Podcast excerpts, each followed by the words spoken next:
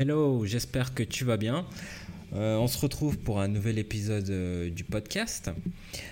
Alors, euh, la fois dernière, on a vu justement comment un peu ranger son espace. On a vu aussi quelles étaient les, les, distractions qui nous faisaient perdre du temps. Aujourd'hui, je voudrais qu'on voit comment être plus efficace. Et tout d'abord, nous allons commencer par comment se fixer un objectif. Prendre du temps pour définir son objectif est essentiel. Euh, si tu n'as pas d'objectif clair et précis, euh, tout ce qu'on fait là par rapport à la gestion du temps, bah, ça va être du vent. Et Sun Tzu disait, celui qui n'a pas d'objectif ne risque pas de les atteindre. Donc il nous faut un objectif à atteindre. Et plus ton objectif sera clair et précis, et plus tu pourras mettre les actions et, le temps nécessaire pour l'accomplir. C'est comme la préparation sportive d'un athlète avant une compétition sportive. Son objectif, c'est de passer par exemple euh, en sprint sous la barre des 10 secondes et d'établir un record. Je comprends bien qu'il va falloir qu'il mette en œuvre euh, un plan d'action avec un rythme d'entraînement conséquent pour atteindre son objectif, qui serait par exemple les prochains Jeux olympiques. Il sait qu'il aura un certain volume de travail, mais aussi il faut qu'il tienne compte du temps de repos nécessaire pour récupérer et aussi pour avoir euh, du jus, pour être frais avant la compétition. Et pour t'aider dans la définition de ton objectif, tu peux utiliser la méthode, euh, SMART, qui est l'acronyme euh, pour spécifique, mesurable, atteignable, réalisable et dans le temps. Parfois, certains rajoutent le E pour écologique. Donc, spécifique. Ton objectif doit être le plus clair et précis possible. Si on reprend l'exemple du sprint, ce serait par exemple courir le 100 mètres en dessous des 10 secondes. Ça, c'est un objectif précis. Mesurable. Tous les X temps, on prend le chronomètre et on voit les performances. On peut mesurer notre performance. On peut voir notre axe de progression. Atteignable. Où j'en suis dans mon niveau actuel. Par exemple, si je suis euh, Usain Bolt et que je vais chercher un record, ça, reste euh, atteignable, ça reste dans mes cordes. Mais si je suis un coureur lambda, un coureur du dimanche, euh, et je veux battre mon record, ça risque d'être compliqué. Donc il faut bien savoir si on dispose des moyens nécessaires, des ressources et du temps nécessaire. Réalisable, est-ce que le réel le permet? Est-ce que c'est possible? On n'est pas la tête dans les nuages. Euh, il faut voir si la tâche est faisable. cela permet de garder les pieds sur terre. C'est un peu la même chose que pour atteignable. Tout est une question, de calibration d'objectifs. Euh, un objectif trop élevé euh, risque de ne, plus te motiver.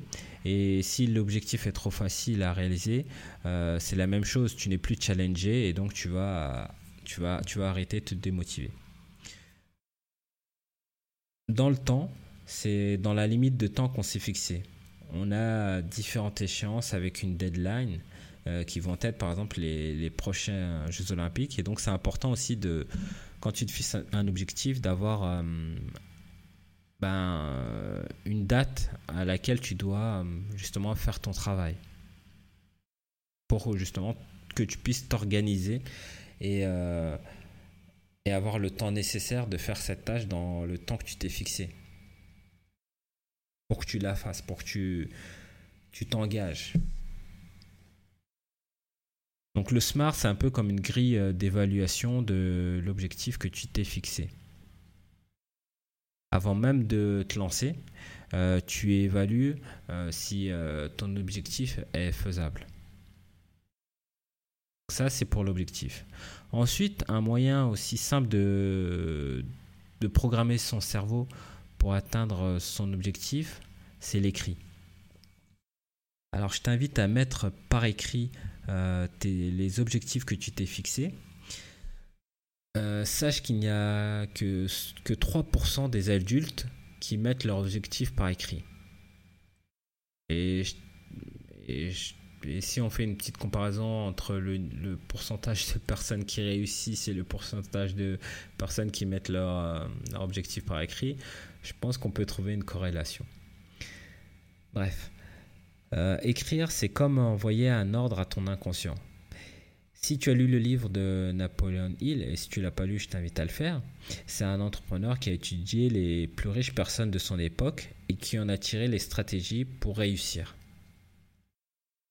Il préconise d'écrire une lettre avec un objectif clair et précis et dans le temps. Par exemple, ce serait, euh, as un objectif d'avoir 50 euh, 000 euros, je dis, un, chiffre comme ça, euh, tu écrirais le 15 mars 2021, je sais pas, j'ai 50 000 euros, j'ai une belle maison, j'ai une voiture rouge, enfin tu fais, tu, tu précises un maximum euh, ce, que tu, ce que tu veux euh, et tu l'écris. Comme si tu t'envoyais un peu une sorte euh, d'injonction. Au quotidien, tu vas aussi pouvoir mettre par écrit les tâches pour atteindre ton objectif, par exemple, de la semaine.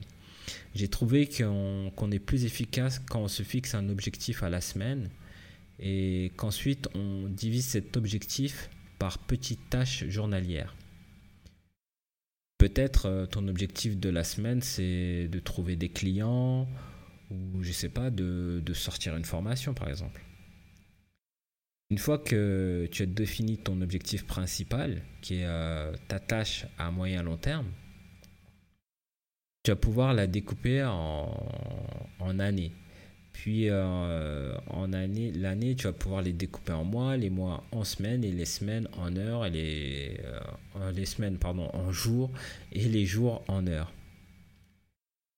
Et l'idée que j'ai envie de te faire passer, c'est de, c'est de découper euh, ces tâches petit bout par petit bout.